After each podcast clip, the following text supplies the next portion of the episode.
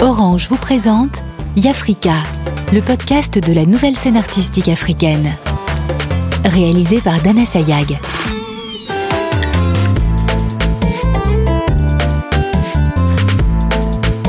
Dans cet épisode, nous allons découvrir les portraits d'Oumaïma Manaï, danseuse, de Roger Lendou, musicien, et de la styliste Sarah Diouf.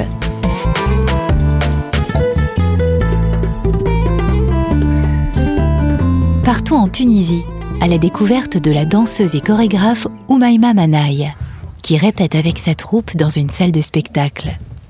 Je suis Oumaïma Manaï, j'ai 30 ans, je suis danseuse, chorégraphe tunisienne.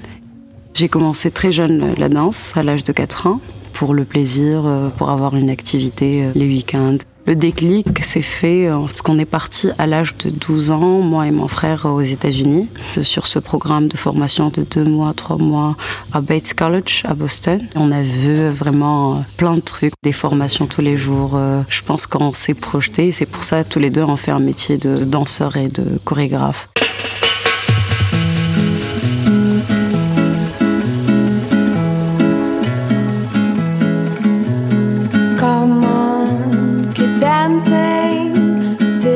Commencé par le difficile, à créer des solos pour moi.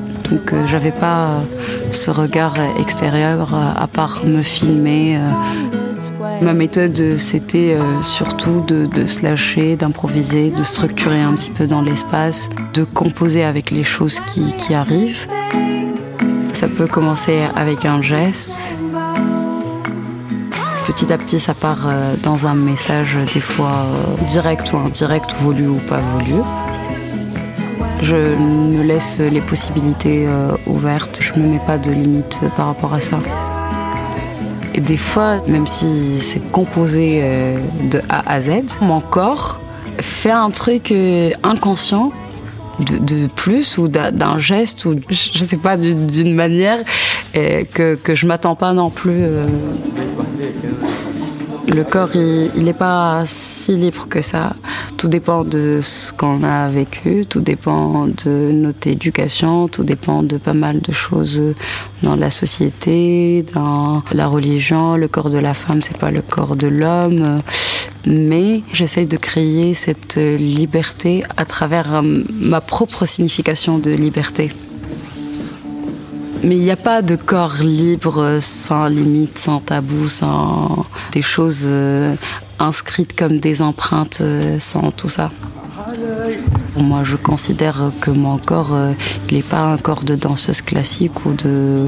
J'ai mes formes tunisiennes et c'est ce qui crée ma particularité dans, ma danse c'est que euh, j'essaye de faire des choses avec ce corps-là, que je l'accepte tel qu'il est et que j'essaye de, le faire euh, dépasser un petit peu euh, les limites.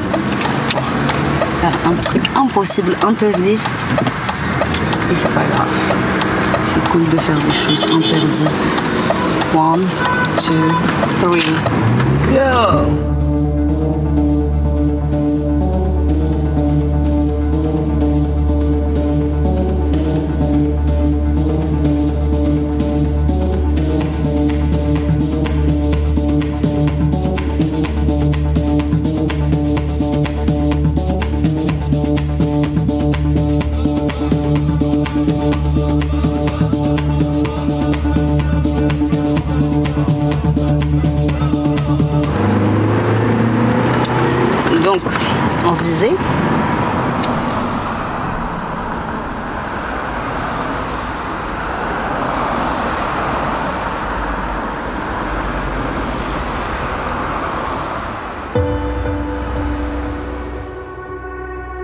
Les Tunisiens, ils sont passés par 3000 euh, ans d'histoire et, euh, et, surtout par plusieurs civilisations. On a beaucoup de trucs euh, d'italiens, on a beaucoup de trucs de français parce qu'ils sont passés par là. On est carthaginois, on est andalou, donc on est tout ce mélange-là. J'ai une autre vision, moi, de la tradition, parce que je suis quand même une femme euh, moderne. Je garde ça comme, euh, comme des racines. Et puis euh, les fleurs peuvent être différentes, quoi. J'ai osé là dernièrement dans ma création la nudité, qui est difficile, euh, surtout dans un pays euh, tunisien, arabe. C'était pour moi truc pour dépasser les limites et surtout une nécessité. Nour Mzouri, danseuse. Je m'appelle Nour Mzouri, j'ai 25 ans. Aujourd'hui, c'est une femme qui porte un projet et qui porte des danseurs avec elle et euh, qui porte beaucoup d'idées et elle représente la jeunesse. C'est très difficile d'être femme et indépendante dans ce pays. On résiste et on veut prouver qu'on est digne de ce nom, du nom d'artiste. Oui, Sonia. J'étais il y a deux jours pour faire, pour changer ma carte d'identité où euh, j'étais étudiante dans ma carte identité tunisienne et il fallait que je change mon, truc, mon statut sur la carte euh, chorégraphe ou danseuse et tout ça. Et j'ai galéré à le faire parce que c'est un statut pas reconnu. Même si tu leur ramènes tous les contrats du monde, la carte professionnelle de je sais pas quoi, le donc euh, c'était c'était très drôle parce que ça, a un lien aussi avec l'identité et ce que je veux être et ce que je suis. Donc euh, voilà. Tu veux savoir? Euh, Là, mon prochain thème, euh, pour la première fois, je danse pas dans ma création, donc je fais un quatuor pour hommes, où je parle de la féminité dans le corps masculin. Première fois où je me retiens à ne pas danser. parce que j'adore danser.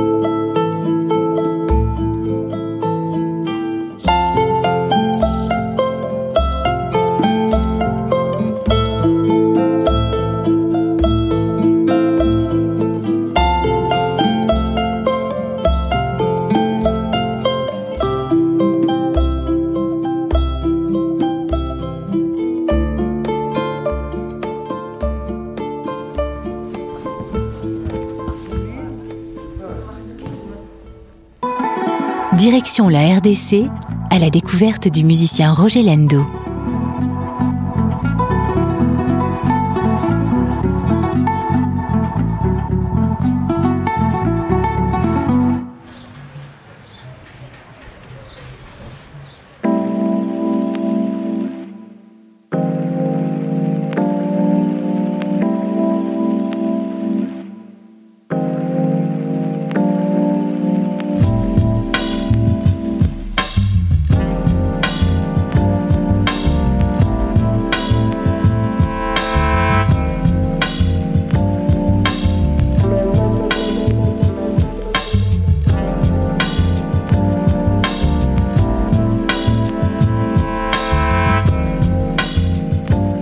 C'est Roger Lando Satongue, je suis l'artiste musicien.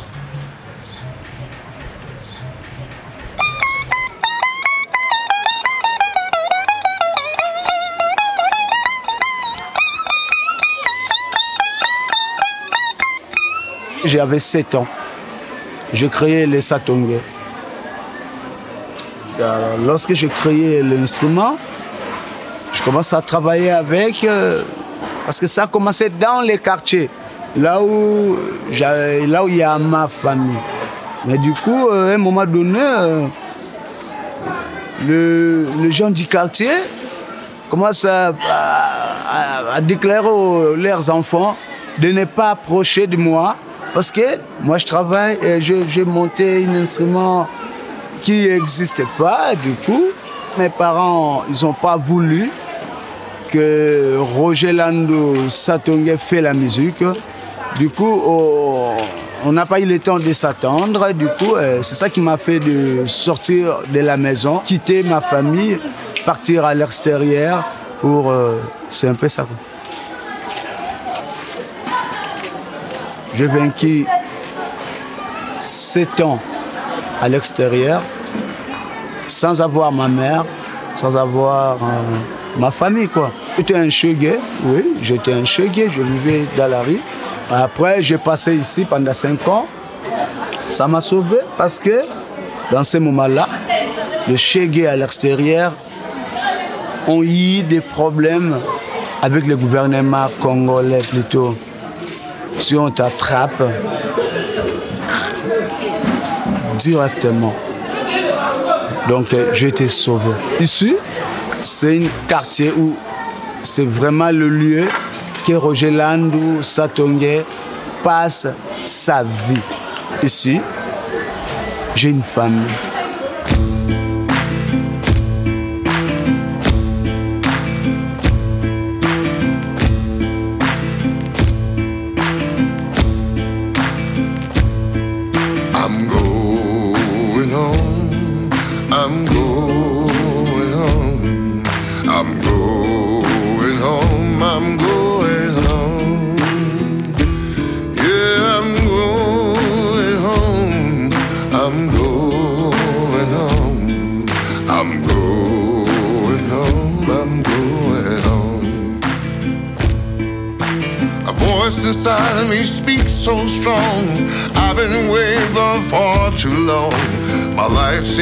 A sad country song. Bah, moi j'aime bien la musique euh, jazz. Est-ce que vous croyez que avec cet instrument la musique jazz doit sortir C'est un peu compliqué.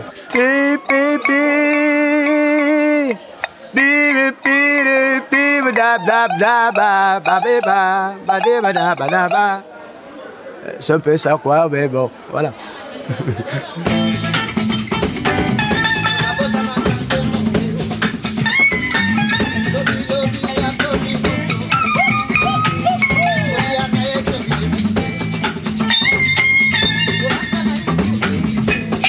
J'ai créé un nouveau groupe, oui.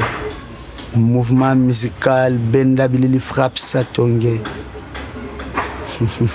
Benda Bilili, ça veut dire voir au-delà des apparences. Alingala mona mosika ya makambo. To mosika ya eloko oyo ozo komona tel que nous sommes ici au lieu que je te regarde mais je regarde plus loin que vous comme nous sommes maintenant. Moi je travaille vraiment trop. Je travaille vraiment trop. Vraiment j'ai pas je ne peux pas choisir la place de travailler. Même aux toilettes. Lorsque je me mets calmement s'il y a, y a, une inspiration qui arrive, ah, je commence à chanter un petit peu. Je commence à travailler déjà la musique dans la tête. Lorsque je dois, je dois faire ou je, je dois montrer les chansons aux amis, déjà les bassistes doivent jouer ça.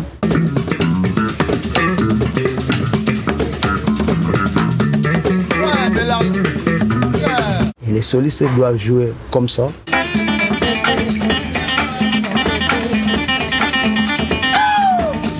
Et l'accompagnateur doit jouer comme ça.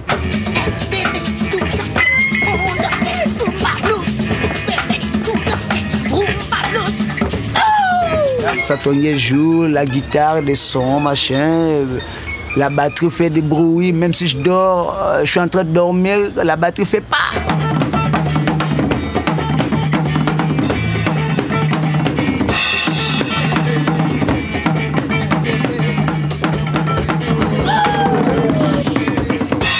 Pour moi, c'est ça la vie. Donc, euh, je ne sais pas si, à part la musique, j'ai aucun travaux.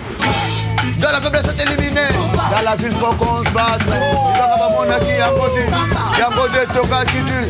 Papa qui a pas de sinon moi, y a côté de wati. Soka qui n'a pas de bita, pour la table, la boule, n'est pas la songa, la la wati. Soka la ligne, carton, toka, content de ressembler à la y a tambola. Ouais, j'en ai marre pour ceux qui ont tiki, pour ceux qui ont la la songa. Ah, moi, j'en ai marre pour toutes les conditions, aïe, aïe, aïe. Oh.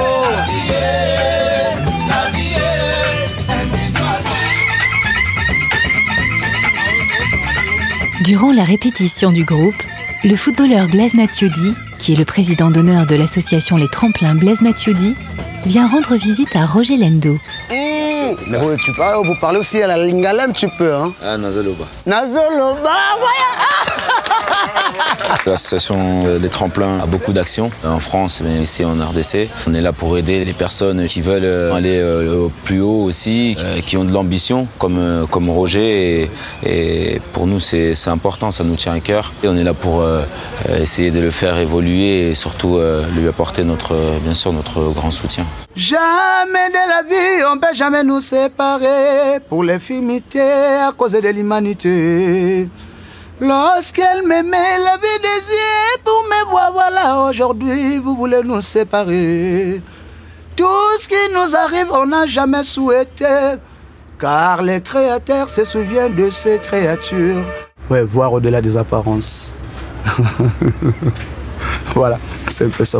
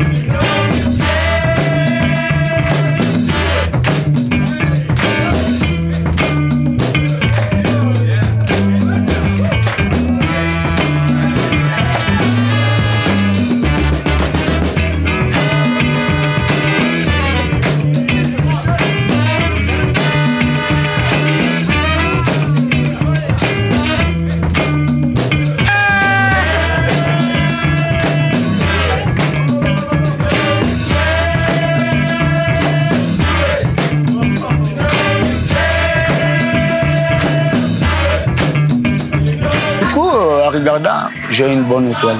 Parce que euh, dans la vie, on se bat, euh, je sais pas comment, mais du coup, euh, je vis quand même. J'ai une étoile. C'est que mon étoile, ça brille encore, ça continue à briller. Ça, va, doit aussi continuer à briller. Mouvement musical bénévole, il frappe ça, ton yeah! yeah.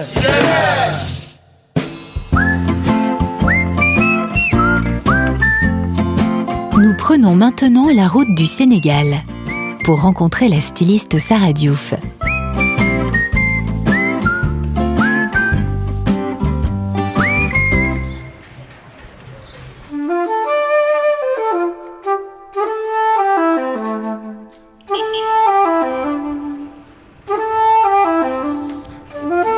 Je m'appelle Sarah Diouf. Euh, je suis une entrepreneure basée à Dakar. J'ai monté euh, une plateforme de e-commerce qui s'appelle Tongoro. Tongoro, ça veut dire étoile dans la langue de ma mère, euh, qui est le sango. Donc c'est la première langue de Centrafrique. Et euh, c'est comme ça que ma mère m'appelait quand j'étais petite, en fait. Donc j'ai décidé d'utiliser ça. On a une culture ici donc de, de la confection qui est assez répandue. Donc j'ai commencé par faire des, des, vêtements en allant chez des tailleurs, euh, mais pour, euh, pour moi-même. J'ai pu étudier un petit peu aussi le, le, marché de la mode africaine au cours des six dernières années. Ce qui était intéressant à voir, c'est qu'il y avait un il y avait un, fossé en termes de marques accessibles. Donc toutes les marques que, que moi j'appréciais, les marques africaines que j'appréciais, qui arrivaient à se faire un nom à l'étranger, euh, se positionnaient toutes euh, sur un segment luxe, euh, ce qui n'est pas facile parce que pendant de nombreuses années, l'Afrique, enfin l'image qu'on a de l'Afrique et de ses produits a souvent été bah, négative. On, on, nous associe pas toujours au luxe et, et, à quelque chose de qualitatif. Et je voulais changer ça avec avec le projet avec Tungoro. Une chose en amenant une autre, j'ai commencé à faire donc des vêtements pour mes, pour mes amis, pour mon entourage, et ça a commencé à prendre une ampleur. Et je me suis dit ok, pourquoi ne pas transformer ça en, en un projet un peu plus tangible, en une marque. Donc j'ai commencé à rentrer à Dakar de manière encore plus régulière. Quand on dit rentrer, c'est que quand on est africain et qu'on vit en France, aux États-Unis, euh, on fait partie de la diaspora, mais chez nous, ça reste le continent. Donc euh, rentrer. Euh, et puis surtout, j'ai grandi en Afrique, donc j'ai grandi en Côte d'Ivoire. C'était important pour moi après mes études bah, de, de, de me lancer à mon propre compte et surtout de faire quelque chose qui aurait de l'impact d'où je viens.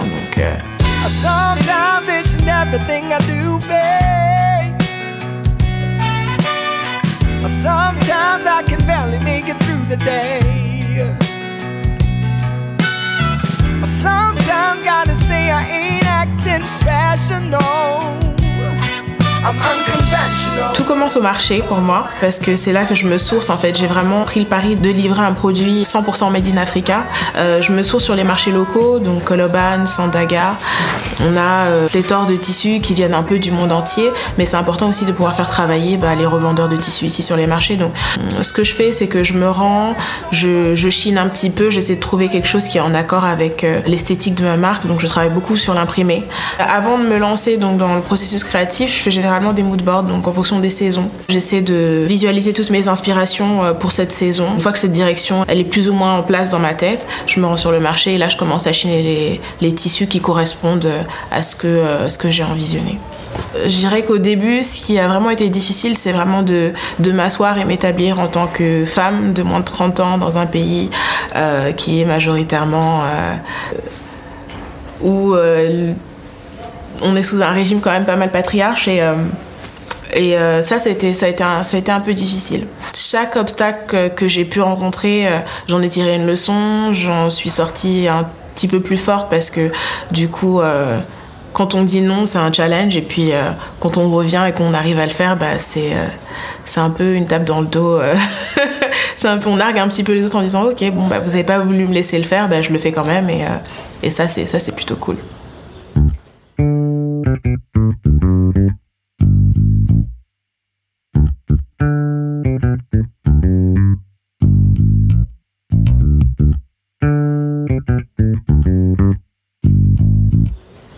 Déjà pour commencer, Dakar, le fait d'être ici, je pense qu'on est confronté euh, tous les jours. Enfin, c'est une ville qui est super inspirante de par l'esthétique, de par la culture, euh, la chaleur humaine aussi. C'est le pays de la Teranga, donc euh, terre d'accueil. La collection, je me rappelle de lancement de la marque, a été très inspirée par les danses sénégalaises comme le mbalar. Il y avait beaucoup de mouvements, beaucoup de volume aussi. On essaie de raconter aussi des histoires et, c'est l'histoire bah, de mon environnement, de, la ville et puis du pays aussi.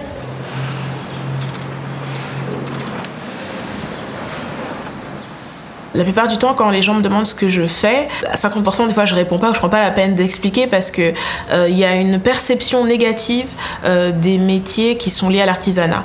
Donc et ça c'est pas qu'au Sénégal, c'est vraiment euh, dans toute l'Afrique de l'Ouest, c'est que on se dit pas que les métiers créatifs peuvent vraiment générer du revenu. Ici, on a énormément de talents, d'artisans qui sont une mine d'or mais qu'on n'exploite pas, qu'on ne soutient pas et qu'on ne valorise pas. C'est quelque chose qui peut nous porter préjudice sur le long terme parce que le savoir-faire c'est quelque chose qui se perd si on entretient pas, si on le passe pas d'une génération à l'autre. Il faut vraiment qu'on arrive à valoriser notre savoir-faire. Euh, quand on se rend à Paris chez Chanel et qu'on nous vend une veste à 3000 ou à 4000 euros, euh, on sait que c'est du luxe parce qu'on nous a vendu que c'était du luxe, parce que le luxe c'est le savoir-faire, le savoir-faire c'est le fait main. Et euh, ici, on a tous ces artisans bah, qui ne travaillent qu'avec leurs mains en fait. Et l'écueil que nous on rencontre, c'est qu'on n'arrive pas à le valoriser dans le sens où on n'arrive pas à le marketer, on n'arrive pas à raconter une histoire qui pourrait se vendre aussi bien que ce que les grandes maisons de nous vendent. Donc je pense que ça c'est le plus important et surtout structurer, structurer et former. Il y a certaines personnes qui naissent avec des compétences qui sont innées. Donc, mon tailleur, euh, il n'a jamais été en école de couture. C'est quelque chose qui lui a été transmis par son oncle, qui lui l'a appris de son grand-père. Jusqu'à ses 15 ans, je pense qu'il ne savait peut-être que coudre des vêtements traditionnels. Donc, le fait d'être confronté aussi à quelque chose de différent, ça lui permet de s'améliorer et puis tout simplement de se former. Et je pense que la formation, c'est quelque chose d'hyper important et dans lequel on devrait vraiment investir. Babacar, avec qui je travaille depuis trois ans. et Babacar qui vient de nous, qui vient de nous rejoindre euh, il y a un peu moins d'un mois. Babacar, c'est le tailleur en chef, c'est lui qui va former tous les tailleurs en fait que je vais recruter cette année. Euh, je suis vraiment contente quand je vois euh, bah, mes tailleurs être contents aussi de venir, de venir à l'atelier. C'est pas un truc qui est forcé. Ils subissent pas en fait le travail parce que faut le dire, souvent les gens travaillent pour survivre et eux vraiment, je, je, sens en fait, ça se ressent qu'ils sont, ils sont vraiment contents de, de travailler avec moi et donc ça c'est quelque chose qui met du baume au cœur.